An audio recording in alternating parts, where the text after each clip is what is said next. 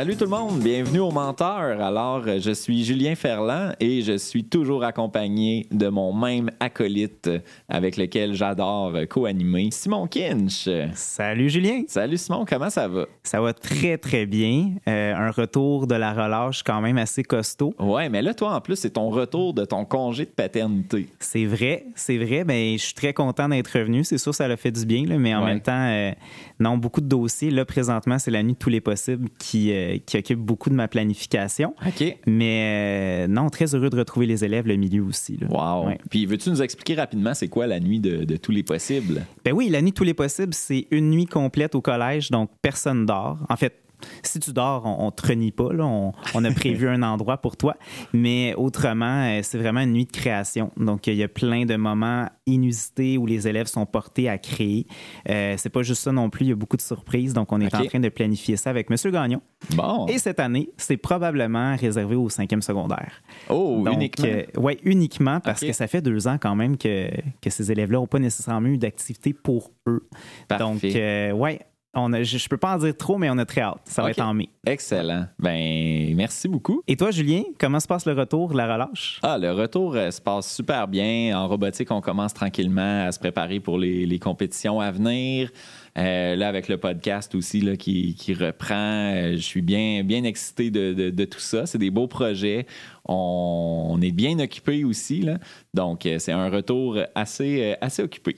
Euh, effectivement. Puis je pense que notre invité aussi aujourd'hui va être Ouais. d'accord avec nous, là, en connaissant un peu euh, sa charge. Oui, Donc, ben, en fait, on est chanceux parce que euh, c'est quelqu'un avec qui on aime jaser, mais qu'on côtoie pas toujours dans le quotidien. Exactement. Ouais. Donc, on reçoit avec nous cette semaine Julie Giguère. Salut, Julie. Salut tout le monde, ça va bien? Ça va super Oui, ça va bien, bien. toi? Ben oui, ça va bien. Parfait. Alors, Julie, on- ben, dis-nous un petit peu, euh, c'est quoi ton rôle dans l'école cette année? Qu'est-ce que tu fais? Ben moi, je suis enseignante de mathématiques et enseignante euh, d'entrepreneuriat en cinquième secondaire. Donc, j'ai des groupes de mathématiques en deuxième et en cinquième secondaire CST.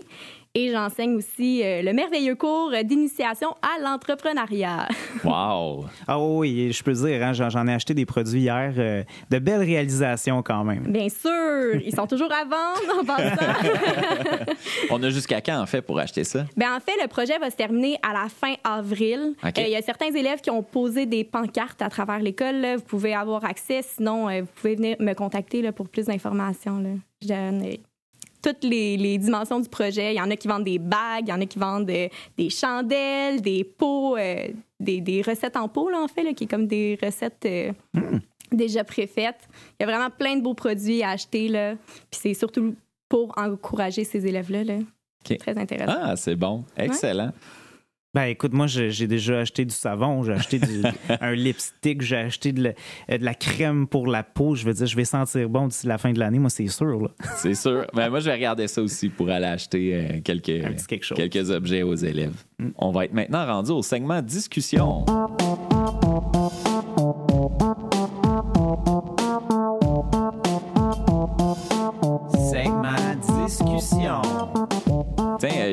Parle-nous donc un petit peu de, de toi. On aimerait ça savoir d'où tu viens. Ouais, on va commencer avec ça. Tiens, d'où tu viens? Ben moi, dans le fond, je suis une ancienne élève du collège Saint-Sacrement. OK. Ouais, euh, j'ai fait mon parcours scolaire ici. Ensuite, euh, ben, j'ai été à l'université à Sherbrooke, où est-ce que j'ai passé euh, quatre merveilleuses années de ma vie. Puis finalement, ben, je suis revenue faire mon stage final ici au collège. Puis j'ai directement été embauchée. Wow. Euh, ouais, ouais, ça fait déjà depuis euh, 2018. 2019, je suis plus trop certaine là, des années, hein, ça passe vite. Oui, ça passe vite. Fait que, euh, ouais, depuis, euh, je, suis- je suis ici en enseignement des maths. J'ai fait aussi l'année passée des sciences, euh, que, que, que j'espère que c'est bien passé. On a eu des bons commentaires. Ah, c'est ça. Mais, ouais, depuis, je suis ici, puis ça va super bien. J'aime toujours autant ça. C'est sûr que là, on a eu des années plus difficiles Ouais. par les- parmi les deux dernières qui viennent d'arriver, mais, mais c'est toujours aussi plaisant. Puis c'est comment de, de, de se retrouver comme de l'autre côté? Parce que t'as- tu l'as vécu comme élève, mais tu, là, tu le vis comme enseignante aussi. C'est bizarre. Ouais. Je vais dire, au début, c'est vraiment bizarre parce que, tu sais, tes, tes nouveaux collègues sont aussi tes anciens enseignants. Ouais. Euh, fait que je dirais que, qu'au début, il y a comme eu un ajustement. C'est sûr, moi, je suis rentrée en stage. Fait qu'en étant en stage, j'étais euh, la, on va dire, le, le, le petit chien de poche, là. Moi, je les appelle comme ça, malheureusement. Mais tu sais, on essaie de faire sa place petit à petit. Euh, puis tranquillement, mais c'est sûr, c'est le fun de découvrir tes collègues d'une autre façon, tu sais, de dire aïe, on s'est rencontrés, on était à, à différents endroits dans notre vie, puis maintenant on, on se côtoie, on est, on est des collègues, on devient même des amis par après. là. C'est, c'est très intéressant, moi j'adore ça, on est une merveilleuse équipe au collège. Là. Puis comme vous le dites, on se côtoie tellement peu Non, dans l'école, mais c'est, toujours agréable, là, peu importe à qui on jase.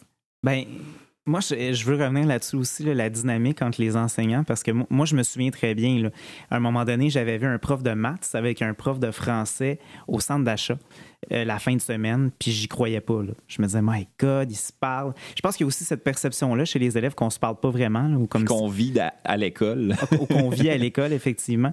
Euh, Est-ce que toi, Julie, tu as beaucoup d'enseignants encore que tu as eu? Tu disais que tu en avais quelques-uns. Ah oui, hein? quand même pas mal.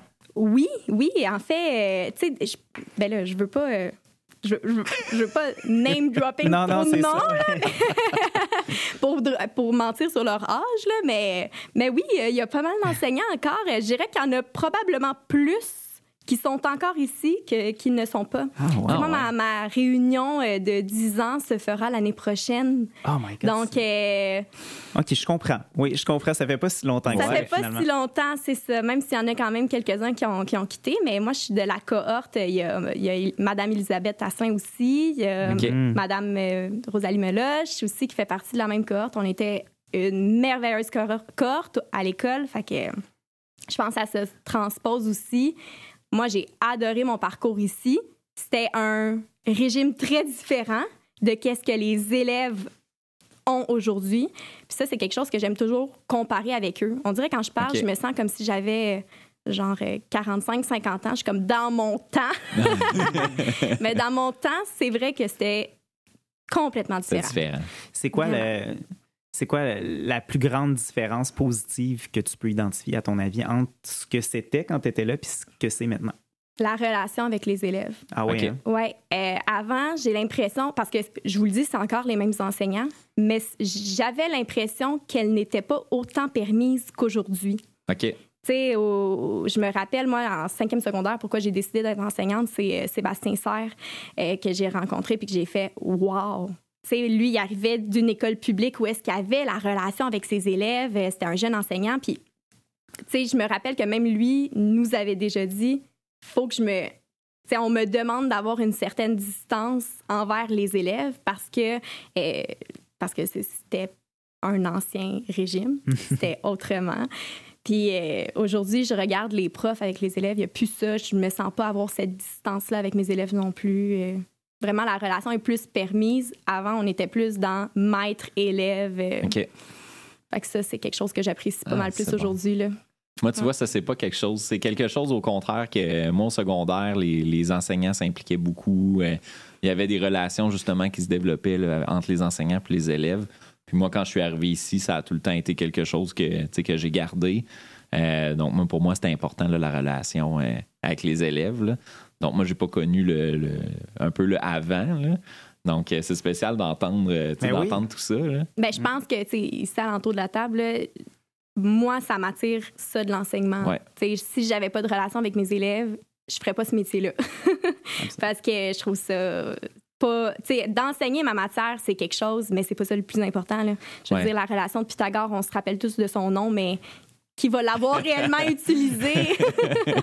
ça dépend le métier, mais, Ouais. mais tu sais, il y a peu de monde quand même qui vont l'avoir utilisé. Moi, je trouve que le plus important, c'est de bâtir quelque chose, de, de se construire socialement à l'école, puis puis ça passe par les enseignants. Là, Oui, mais oui, mais. Puis pourquoi, justement, tu as choisi le- ce métier-là, en fait? Ben, en fait, moi, en cinquième secondaire, je, je voulais être dentiste. Un classique. Puis là, finalement, euh, tu sais, dans les journées carrière, là, Ouais. on peut faire un, un petit aperçu de. Fait que j'avais été voir dentiste, puis je me cherchais une- un autre aussi stage. Je pense qu'on avait comme deux stages à faire. J'avais été voir dentiste, puis il y avait la relation avec le client que j'aimais, mais ça reste que, tu sais, la bouche ouverte, là, quand il jase, là, un petit peu spécial. le uh -huh, Fait que finalement, je trouvais que, que c'était comme pas tant ça, trop de minutie. Puis c'était un petit peu trop long en termes d'études pour moi. Tu sais, terminer mes études à 30 ans, commencer ma vie à 30 ans, je me percevais pas là nécessairement. Fait que euh, j'ai laissé ça de côté. Je me cherchais un autre stage. J'ai été faire un stage au primaire. Puis dans mon stage au primaire, j'aimais ça. J'aimais la relation avec les élèves, mais il me tapait ses nerfs. Parce qu'il était trop demandant. il y avait toujours quelque chose. Fait que justement, en cinquième secondaire, euh, j'ai vu Sébastien faire qu'est-ce qu'il y avait avec les élèves? J'étais bonne en maths. Fait que je me suis dit, ben, pourquoi pas joindre euh, les deux? J'aime les mathématiques, j'aime la relation avec les jeunes. Je sais que j'ai envie de continuer cette relation-là avec les ados. Je trouve que c'est une super belle tranche d'âge. Fait que d'où là l'intérêt est parti. Là. Puis je me pose la question aussi, pourquoi les mathématiques? Ben en fait, la, réponse est quand même plate. C'était la matière que j'étais la plus forte. OK. Puis euh, tu sais, moi, je suis, je veux dire, rien contre le français, là, mais j'ai, je ne suis pas une personne qui est capable de bien structurer ses idées. Euh, la grammaire, pour moi, n'avait pas beaucoup de sens, tandis que les mathématiques, c'est très rationnel, c'est cartésien, c'est c'est ça comme ça. À la fin, on est capable de savoir si on a la bonne réponse, si on peut se vérifier. Moi, je trouve ça merveilleux parce que mon cerveau, il fonctionne comme ça. Tandis qu'en français, je me relisais 100 fois. J'étais incapable de c'est ça, de mettre en place mes idées puis de bien expliquer qu'est-ce que j'avais à dire.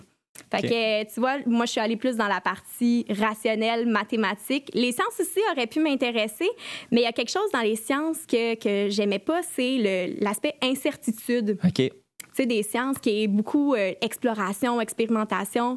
Comme je l'ai dit, moi, je suis ultra rationnelle. J'aime ça quand j'ai le contrôle puis que c'est de A à Z. puis les maths offrent ce sentiment de sécurité-là, de contrôle. -là. Ben, c'est intéressant. Moi, c'est drôle en français, j'aime aussi l'espèce de liberté. Euh, qui, qui, vient avec le fait d'écrire, avec le fait de proposer un sujet aux élèves, mais après, ils peuvent l'amener où ils veulent finalement. Donc, euh, je trouve ça intéressant de voir que toi, c'est l'aspect rationnel qui, que t'aimes, puis moi, ben, c'est un petit peu différent. Mais au final, je pense que la relation élève, ça reste le plus important. Puis on, fait un travail commun. Je trouve ça intéressant. Il y, a différents, différentes matières pour différentes personnes. Oui, exactement. Ensemble, mais ça fonctionne. Admettons, moi, en, éthique et culture religieuse, c'est vraiment, je, sais mon point A où il est, mon point B où il est mais comment je me rends là avec les élèves, ben c'est propre à chaque classe. Là. Mm-hmm. Mais toi, c'est ça, ça doit être tellement enrichissant. des fois, je pars la même discussion dans mes quatre groupes. Là. Ouais.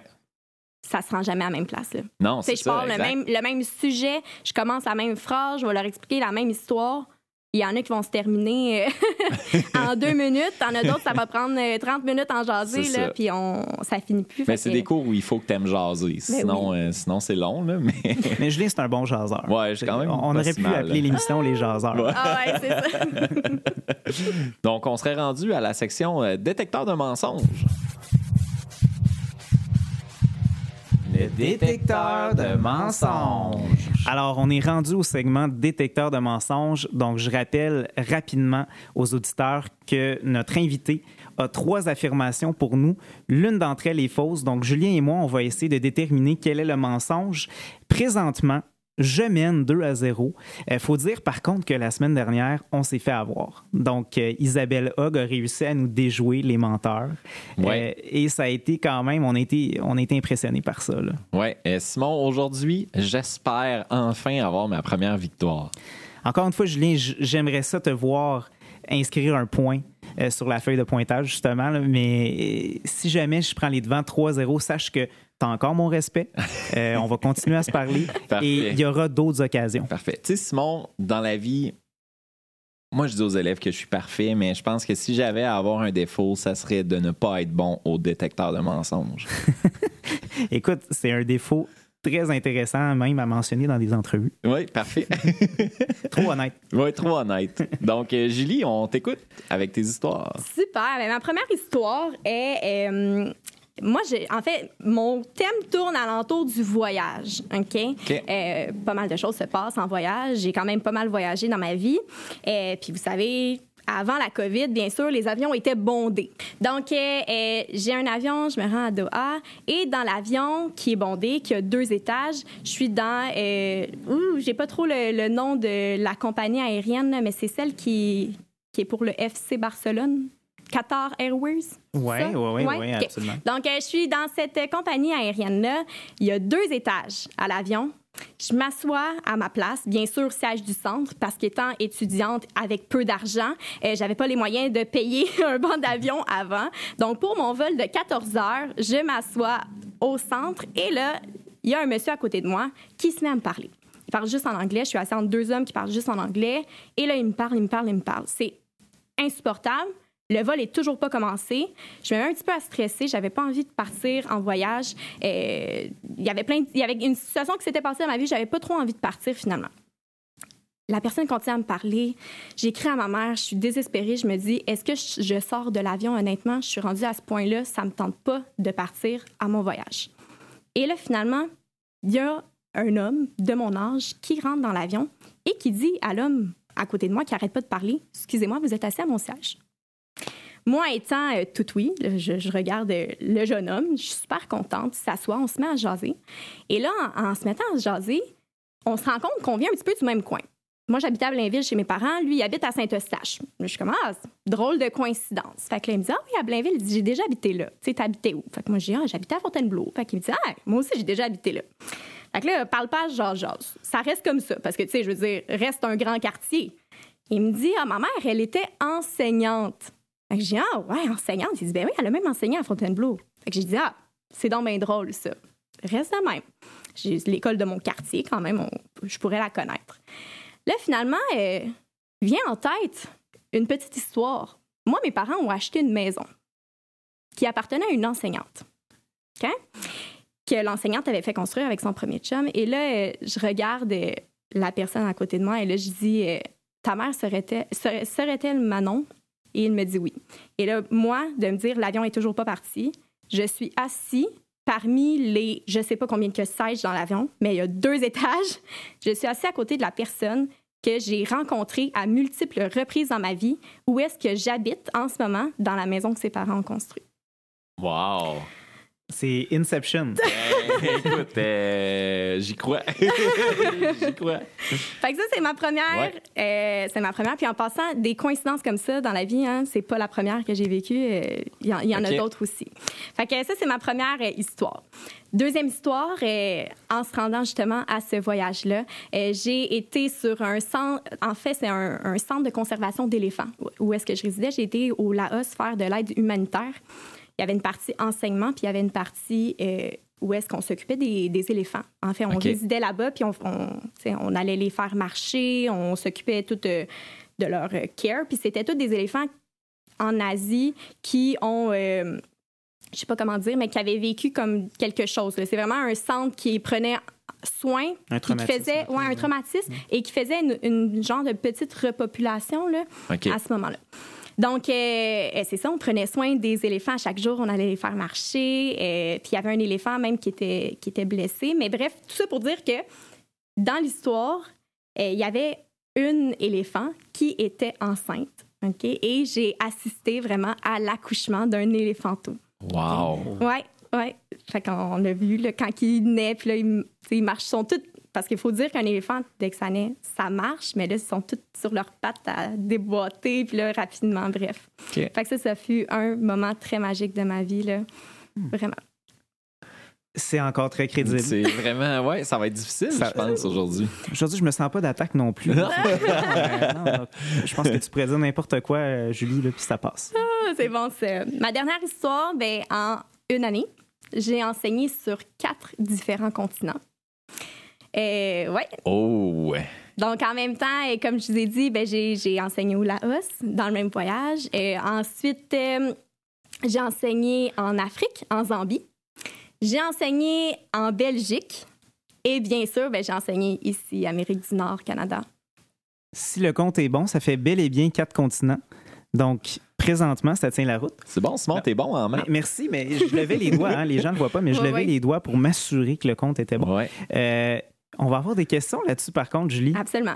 Parce que là, la Belgique est arrivée comme ça, bonjour. Mais pourquoi tu étais en Belgique à ce moment-là? Qu'est-ce qui se passait? En fait, moi, il faut savoir, là, je suis une fille de coup de tête. Hein, J'ai dit tantôt, je suis allée à l'université Ouais, de tu m'en as Sherbrooke. donné un tantôt en arrivant. mais ça. Je suis arrivée, euh, je suis allée en Belgique, en fait, euh, parce que ça a été un coup de tête. Euh, Je me suis dit, moi, j'ai envie de voyager, mais on est à l'école, puis durant l'école, je sais pas quoi faire. Donc, j'ai eu la possibilité de faire un stage à l'étranger. Donc, euh, pour mon stage 3, j'ai été en Belgique, enseigner pendant six semaines. Euh, ce fut, je veux vous dire, déroutant. OK? Autant les gens parlent français, je veux dire, l'accent, faut pas oublier non plus que 70 en, en, en fait, en Belgique n'est pas 70, hein? c'est euh, 70 qui disent et Ok. 90 pour euh, 90. Donc, c'est tous des trucs euh, comme tels, des petits ajustements. Une table n'est pas une table, euh, c'est un. Je me rappelle plus trop, c'est comme un cartable là, qu'ils appellent. En tout cas, ils ont vraiment des termes qui sont très différents. Et le système d'éducation, jour et la nuit. Vraiment, Ok. là, fait que ça fut euh, une belle expérience de vie plus ou moins une belle expérience d'emploi. Je veux dire, j'a- j'aurais peut-être préféré faire un stage pour plus avoir d'expérience dans mon emploi ici, mais belle expérience de vie. Là, on a voyagé, on a trippé. euh, J'étais avec une petite gang euh, d'élèves avec moi. Là, vraiment, ça fut euh, OK. merveilleux, encore une fois. C'est bon, ça. Puis, euh, OK. Le- moi, je me pose une question par rapport à la personne que tu as rencontrée dans l'aéroport. Est-ce que. Pas dans euh, l'aéroport, l'avion, dans excuse-moi. Oui, dans l'avion. Est-ce que. Dans le fond, t'avais- tes parents avaient acheté l'ancienne, son ancienne maison, mais est-ce que c'est quelqu'un que, que tu voyais au primaire ou c'est vraiment euh, pas. euh, Ben, c'est un gars qui était un petit peu plus vieux que moi, il faut OK. dire. euh, je pense qu'on avait comme 5-6 ans de différence. Mais en fait, où est-ce que j'ai réalisé que sa mère, c'était Manon, c'est que moi, mes parents ont acheté cette maison-là euh, quand les- ses parents, à, à lui, se sont séparés.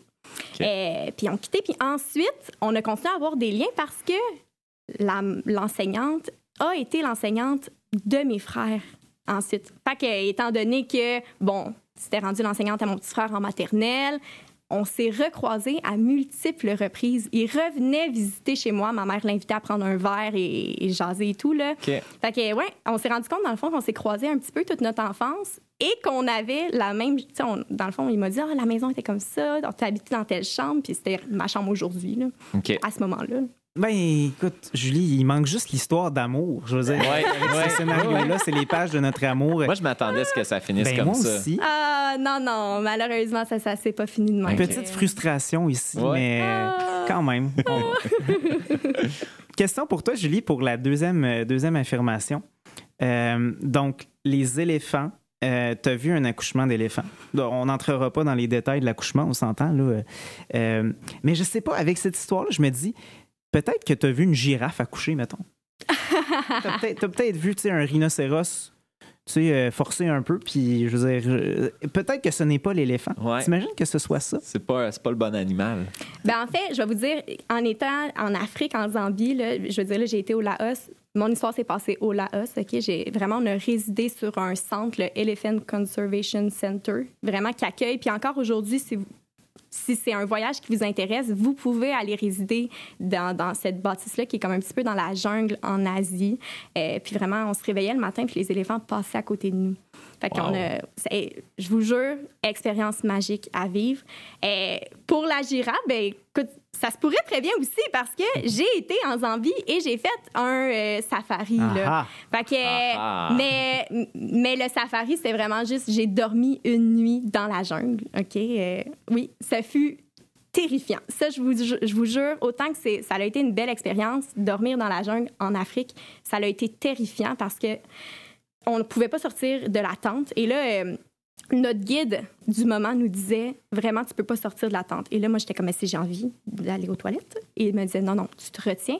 Et j'ai compris pourquoi. En plein milieu de la nuit, on entendait les re- reniflements des hyènes sur le bord de nos tentes. Et là, moi, je vais vous dire, je suis de, de nature assez anxieuse. Je pleurais dans la tente. Ça a vraiment été une nuit terrifiante jusqu'à temps que ce soit le, le lever du soleil. Et justement, le lendemain matin, je me suis rendue. On a demandé au guide s'il y avait eu des animaux qui s'étaient promenés parce qu'eux, regardent au sol. Puis ils nous ont affirmé qu'il y avait eu une meute de hyènes qui était venue euh, sentir les tentes avec les petites traces de pas. Ouais, pour la première fois de l'histoire des menteurs, on a quatre affirmations. Donc, la quatrième Ouais. affirmation, j'ai couché dans la jungle dans une tente et des hyènes étaient proches. Donc, ça rajoute un peu de challenge. Ouais. ça. Ouais. Ouais, Mais non, ça euh, les- les- si je reviens par contre à l'éléphant, parce que j'a- j'adore les animaux, mais ça, ça, ça a été juste une nuit. Vraiment, mon histoire d'éléphant, c'était au Laos, parce qu'il y a des éléphants en Asie et des éléphants en Afrique qui ne sont pas les mêmes éléphants. Attention. Et les éléphants d'Asie ont une petite euh, bosse sur la tête. En tout cas, bref, vous, irez comme des, googler il y a le des tout, types là. d'éléphants, tu sais. euh, Ben oui, Ça doit être comme les chevaux, là. Ben comme, exactement. comme les élèves, il y en a qui ont des bosses sur la tête. Ouais. Je sais pas si c'est dû à ça ou multiples commotions, là. Mais il doit y avoir des races d'éléphants, ça veut dire? Ben c'est ça. Il y a deux grandes races qui sont les éléphants d'Asie et les éléphants d'Afrique.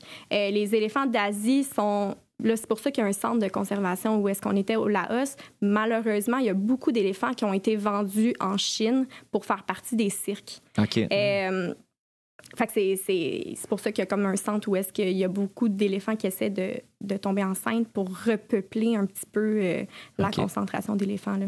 Ah, Ça, c'est c'est quand même quelque chose de particulier. Ouais.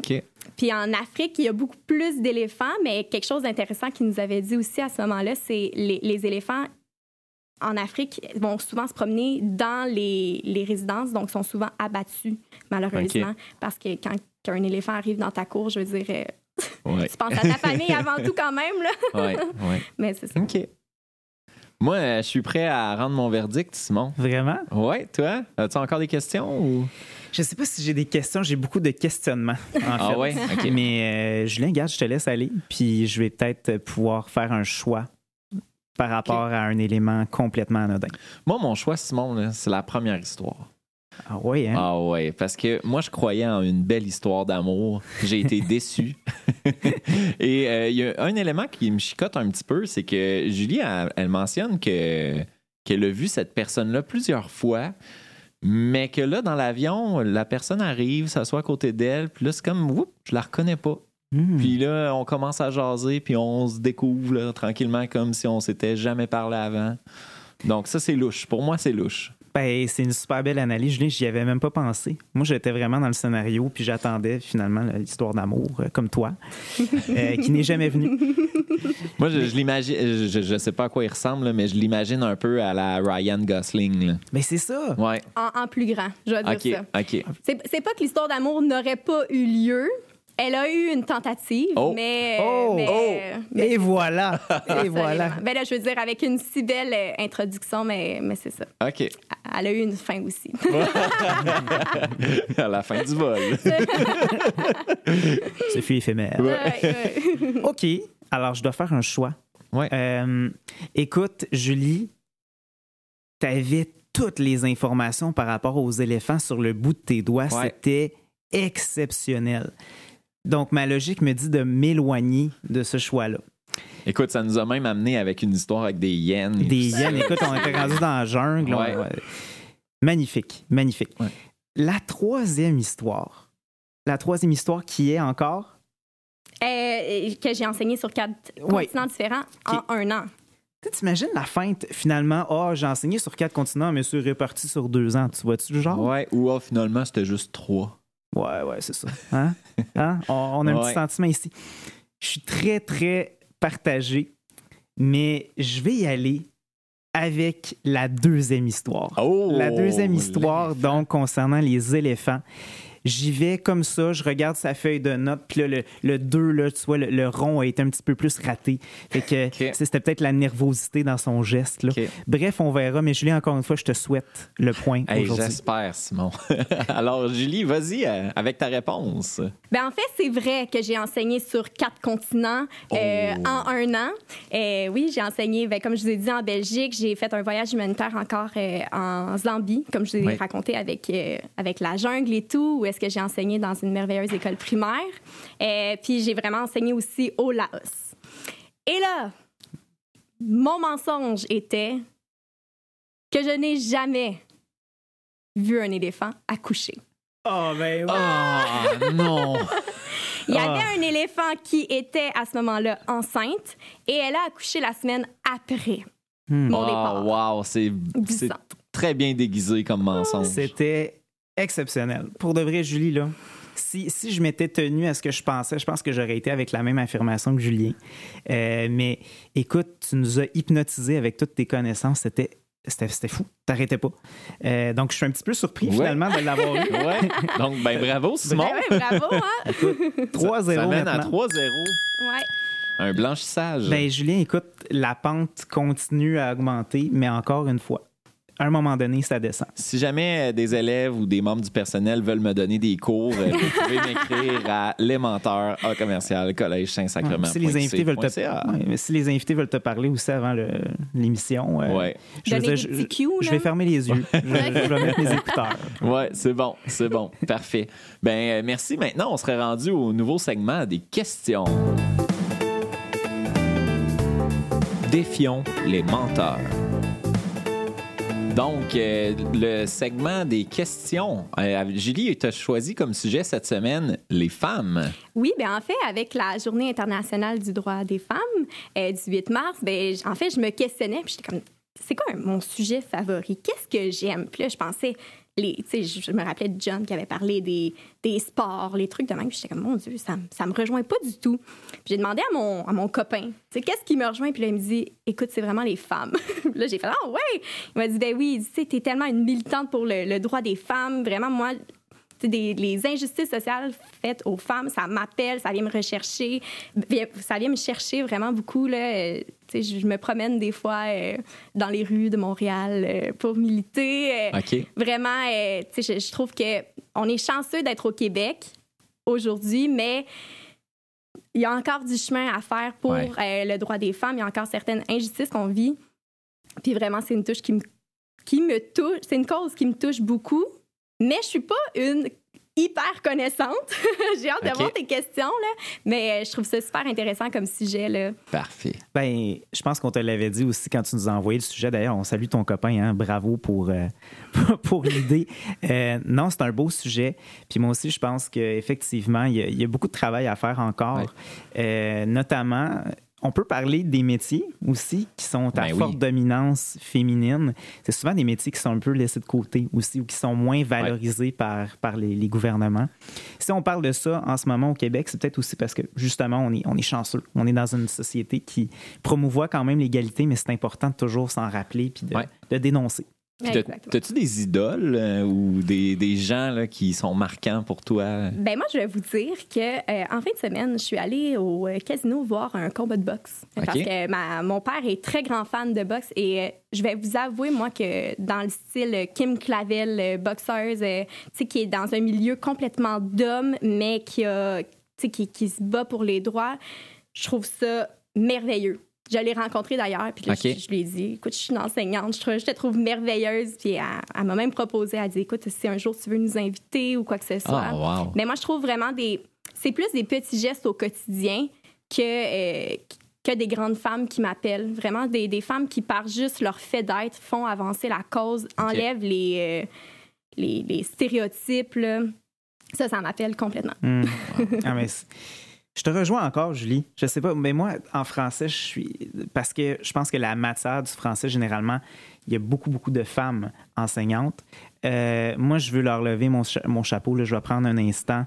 Euh, je les admire. Je les admire. Je pense que aussi leur façon de faire, leur façon d'aborder le tout, ça m'impressionne beaucoup. Je pense à Béatrice, je pense à Anne, je pense euh, à mes collègues directs aussi. Je suis tout le temps impressionné par ce qu'ils amènent comme, comme énergie, comme proposition.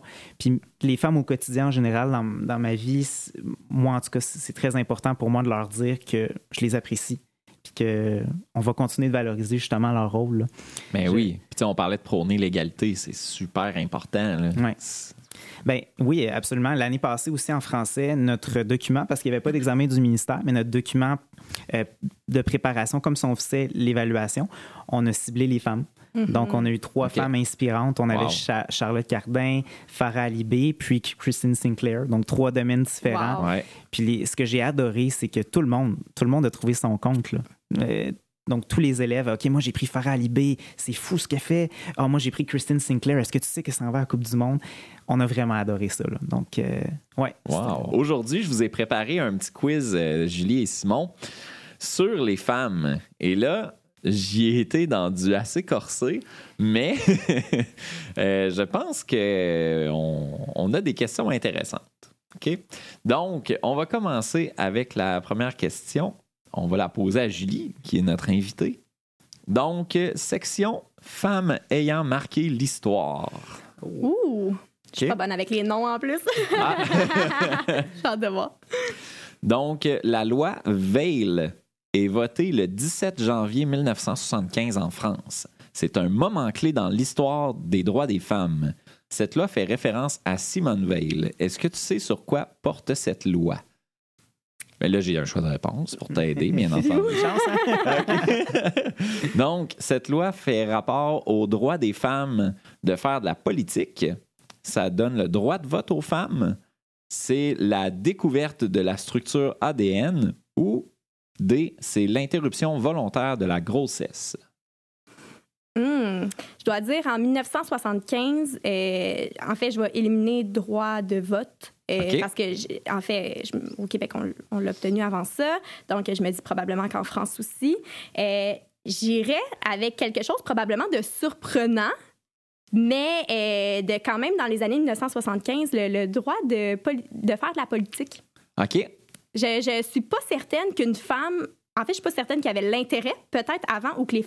Non, c'est pas vrai, je me reprends. Il devait y avoir de l'intérêt, mais ça va être tellement peu coutume qu'une femme s'intéresse à ça que j'imagine qu'avant 1975. euh, OK. En fait, ben, c'est une bonne analyse euh, que tu fais, mais la bonne réponse, c'est que c'est l'arrivée de l'interruption volontaire de la grossesse. Donc, Ah, mon 1960, imaginez, là, 1975, ça fait pas longtemps. là. Non, c'est c'est hier. hein. Ouais. C'est vraiment pas. euh, Ça, c'est un débat qu'on qu'on peut pas partir parce que. parce que ça, ça l'amène beaucoup de. De, de, de, ra- de colère, je vais dire, là, en dedans de moi, mais 1975, c'est hallucinant. ouais, ouais. Puis euh, d'ailleurs, là, tout ce qui se passe en- au Texas en ce moment, là, c'est par le fait même tout autant hallucinant. Je peux Ouais. pas cro- croire qu'on revienne encore sur, euh, sur des droits acquis, autant euh, Hmm. de liberté pour la femme de, de choisir. C'est Ben incroyable. Ben oui. Je, je suis éblouie par euh, 1975. Ouais. Donc, en France, on précise, Ouais. c'est en France. là. Donc, c'est c'est l'arrivée de, de l'avortement en 75. Donc, euh, désolé, Julie, c'est une mauvaise Ah. réponse. Parfait. Euh, Simon, toujours euh, dans la section des femmes ayant marqué l'histoire. OK. En 1969, Margaret Hamilton, une Américaine, va marquer l'histoire pour une raison particulière. Laquelle? A. C'est la première scientifique à recevoir le prix Nobel. B. C'est la première femme à effectuer un vol dans l'espace. C. C'est la chargée du logiciel de guidage qui a permis de se rendre sur la Lune avec Apollo 11. Ou D, c'est la première femme à avoir divorcé aux États-Unis. Oh! Hey! Écoute, il y a un choix qui m'interpelle directement. Euh, Peut-être que je me trompe complètement aussi, mais que j'ai vu un film euh, là-dessus là, euh, il y a quelques années. Donc, des femmes qui avaient justement aidé pour la mission d'Apollo 11. Là, je me souviens plus du nom. Euh, je vais y aller avec ça parce que non, c'est pas la première femme à avoir été dans l'espace. C'est le choix qui m'interpelle le plus. Donc, je vais y aller avec C. C'est tout ça pour le logiciel? Donc, le Oui, logiciel. C, c'est la, c'est ça, chargée du logiciel. Et c'est une bonne réponse. Hey! Donc, c'est une informaticienne et mathématicienne qui a été chargée justement du logiciel de guidage qui a permis de se rendre sur la Lune. Aux On la salue. On la salue. Parfait. On change de section. Les femmes dans la culture québécoise. Intéressant. Vraiment intéressant, j'ai hâte de voir. OK. Julie, en quelle année les femmes ont eu le droit de vote au Québec? Ah! OK. Donc, au Québec, A, 1940. B, 1945. C, 1918. Ou D, 1920. Euh, là, je sais pas si je me trompe entre Québec et Canada, honnêtement. Mais de mémoire, il y en avait un qui était en plein milieu de la guerre, de la Deuxième Guerre mondiale. De mémoire, 1940. Bonne réponse. C'est ça? Julie. Ouais, au Wow. Québec, c'est 1940. Au Canada, par euh, curiosité, Canada. Au Canada, à mon souvenir, c'est 1918. c'est ça, hein? Ouais. De, Qu'est-ce moi qu'on fait le Québec de- des fois? hein? Fait? Parce que j'avais en tête que c'était une des deux guerres. Ben Ok. là, tu, tu vois, Canada pr- première, ben, parmi la première, là, dans, dans ce coin-là, dans ces eaux-là, puis... euh, Ah là là. Bien joué. C'est Bien bon, joué. ça va bien. ça va bien. Parfait. Donc, c'est un à un. Simon, euh, toujours en lien avec la culture québécoise. En quelle année a eu lieu la fin de la subordination légale des épouses? Pas de choix de réponse. Pas de choix de Non, non, Ben oui, ben oui, ben oui. J'attendais, j'attendais. A. 1980. B. 1964. C. 1949. Ou D. 1973. Donc, ça, c'est dans. Si je veux juste comprendre réellement, c'est le fait de pouvoir prendre une décision sans demander à son mari. Euh, ouais, c'est euh, en fait c'est avoir un compte de banque, signer des contrats, Ah, faire des Mhm. emprunts et tout ça. Est-ce Donc, que je, je peux qu'on peut répéter? répéter les Ben choix oui. de réponse? Donc A 1980, B 1964, C 1949 et D 1973. Je vais y aller avec 1964 pour la simple et bonne raison que quand tu vas dans les hôpitaux, tu vois encore, tu sais, il y, a- il y a encore monsieur avec la photo de la madame. là. En tout cas, bref, j'y vais avec 1960. OK. Bonne réponse, Simon, Ah, 1964. Donc, 64. les épouses ont des droits juridiques comparables à ceux de leur mari. Donc, comme j'ai mentionné tantôt, euh, le droit de- d'avoir un compte de banque, signer des contrats, faire des emprunts à la banque, puis de divorcer. Donc, 1964. C'est fou, hein? C'est fou. Tu sais, 1964, je veux dire, mes parents sont nés dans ces années-là. là. Mhm. Ça- Ça n'a pas d'allure, là. Euh, Ah non, mais j'ai- des photos de ma grand-mère où c'est écrit Monsieur Gabriel Bouchard. Aïe, aïe, aïe. ça a pas- C'est enlever complètement la, per- Ouais. la personne de la femme. là. Ouais. Exactement, le, le processus de dépersonnalisation Mm. qui se passe c'est beaucoup chez les femmes, puis qu'on a revu aussi dans la, dans la Deuxième Guerre Ouais. ou en prison ou quoi que ce soit qu'on applique. Là. En fait, il est appliqué aux femmes mariées durant tout leur processus pour qu'elles soient encore plus soumises Ça a à l'homme. Mm. On a fait du progrès. Ouais. C'est. Heureusement. Ouais. C'est bon, ça va bien. Ça va bien. Donc, 2 à 1 pour Simon. C'est bon, Simon. Ouais. Julie, avec Emily Murphy, première juge municipale de l'Empire britannique, des femmes mènent un long combat juridique contre cette injustice. La cause se rend jusqu'au Conseil privé de Londres, puis dans un célèbre jugement rendu en 1929. Et là, on est toujours au Québec, OK? Ce dernier reconnaît quelque chose de particulier aux femmes. De quoi s'agit-il? A. L'interruption volontaire de grossesse. B. Le droit d'accéder aux études supérieures. C. Le droit d'avoir le statut de personne. Et D. Le droit de faire de la politique. Au Québec, on est aussi en 1929 ou? On est en 1929 au Québec. au Québec? Ah, Je vais, je vais reprendre le, le choix de réponse. euh. OK. A. L'interruption volontaire de grossesse. B. Le droit d'accéder aux études supérieures. C. Le statut de personne. Et D. Le droit de faire de la politique. Je vais y aller avec C. OK. C'est une bonne réponse. Donc, en 1929, c'est ce qu'on appelait l'affaire personne. On dit qu'une femme n'était pas considérée comme une personne selon une interprétation de la loi constitutionnelle de 1867. Et c'est avec Emily Murphy, première juge municipale de l'Empire britannique, que les choses vont changer. Donc, en 1929, ça va reconnaître aux femmes le statut de personne. Ça va leur permettre de bénéficier, entre autres, de nombreux droits civils au même titre que les hommes. Donc, bravo, Julie, deux à deux. Merci. Ça se passe bien, hein? Ça se passe bien. Parfait. Euh, maintenant, Simon, en 2019, au Québec, dans les entreprises de 200 employés et plus, pour les postes qui exigeaient une formation universitaire, quel est l'écart en pourcentage entre le salaire des hommes et des femmes? Excellente question. Donc, A, 20% B, 7% C, 2% et D, 12% Ce sont de beaux chiffres. Je... C'est, triste aussi qu'on ait ces chiffres-là. là.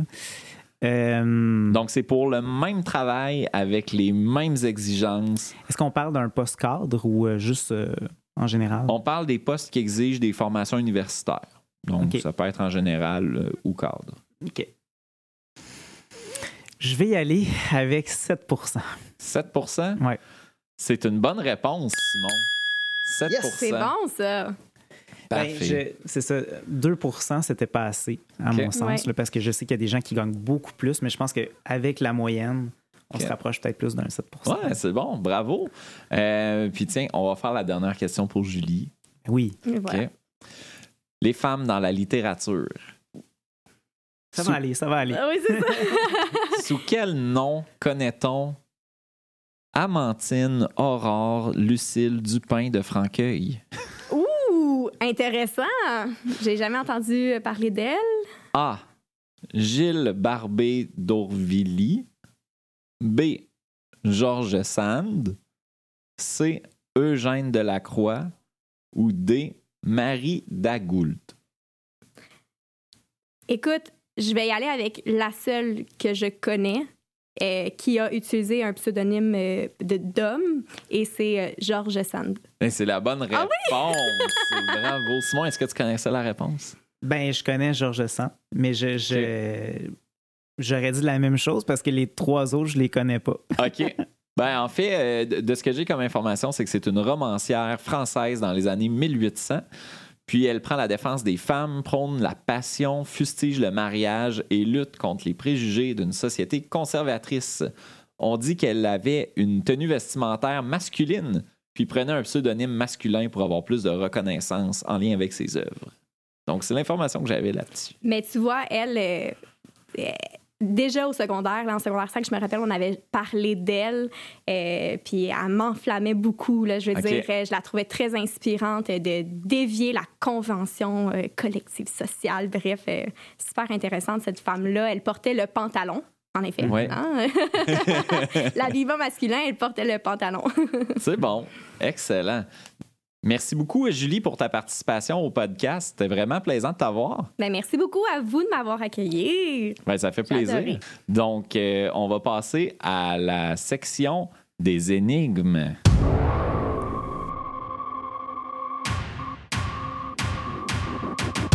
L'énigme du jour. Alors, le segment énigme, en fait, c'est un concours qu'on lance aujourd'hui euh, qui va se poursuivre dans les prochains épisodes aussi. Donc, il va y avoir une énigme en fin euh, d'épisode. Puis, si vous voulez nous envoyer un courriel avec votre nom et la réponse à l'énigme à l'adresse courriel lesmenteurs à commercial collège saint-sacrement.qc.ca, ben ça va vous donner une participation au tirage qui aura lieu à la fin de l'année. Donc, une surprise va être tirée parmi tous les auditeurs qui nous auront envoyé une bonne réponse pendant l'année. Aujourd'hui, c'est notre invitée Julie qui va nous donner l'énigme, donc vous devez compléter la phrase qui suit. Préparez vos skis. Alors, bonne chance à tous. Vous devez compléter cette phrase et nous envoyer votre réponse avec votre nom à l'adresse courriel lesmenteurs à commercial collège. Bonne chance! Merci tout le monde. Alors, euh, c'est ce qui met fin à l'épisode d'aujourd'hui. On sera de retour le 29 avril prochain. Donc, si vous avez des questions, commentaires, suggestions ou que vous voulez répondre à l'énigme, eh bien, écrivez-nous à l'adresse courriel lesmenteurs à commercial collège saint-sacrement.qc.ca. Bonne fin de semaine! Bonne fin de semaine! Merci.